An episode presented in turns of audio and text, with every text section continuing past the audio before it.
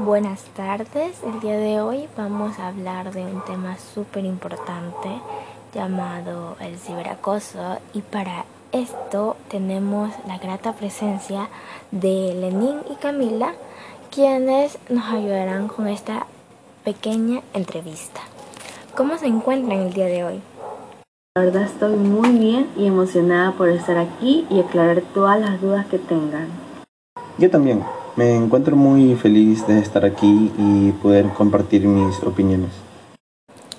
Me alegro mucho, la verdad. Pero bueno, comencemos con la primera pregunta. Para comenzar, eh, es muy importante que conozcamos el significado de lo que es ciberacoso. Así que, ¿qué me pueden decir sobre el ciberacoso? Ciberacoso, como la misma palabra lo dice, es aquel acoso o intimidación que se da por medio de redes sociales, plataformas de juego, plataformas de mensajería incluso teléfonos móviles. ¿En qué sentido? En llamadas, en mensajes de textos, correos, entre otros.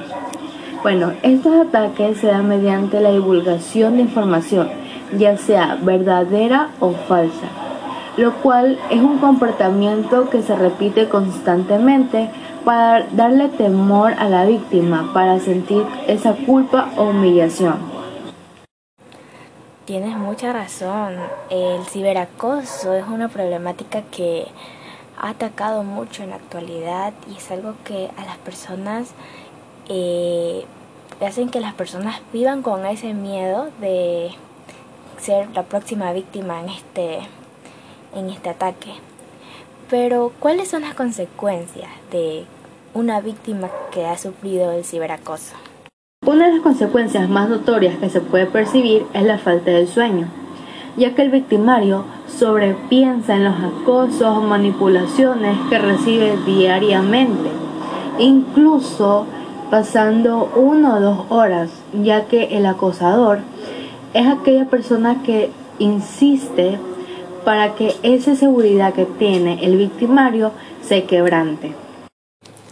También es muy importante eh, tener en cuenta que cuando una persona sufre de este tipo de violencia, eh, puede llegar a padecer mm, problemas emocionales. Entonces, quiero saber en qué se relaciona el ciberacoso con la depresión. Eh, bueno, el ciberacoso se relaciona con la depresión ya que afecta a nuestra salud mental, em, haciendo que la víctima sienta una vergüenza, em, estrés, ansiedad, impotencia, coraje y también muchas veces hasta pérdida de confianza en uno mismo. Pues sí, es muy grave esta situación, eh, la que las personas pueden llegar a tener una tristeza profunda al verse involucrada en una situación como esta y no saber qué hacer en estos casos para poder solucionar eh, todo lo que les sucede.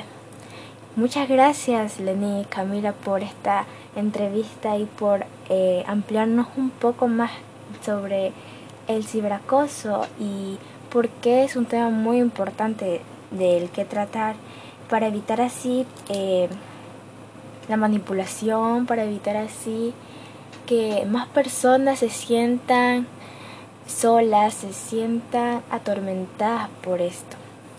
Así que de nuevo muchas gracias y espero vernos en otras ocasiones. Gracias.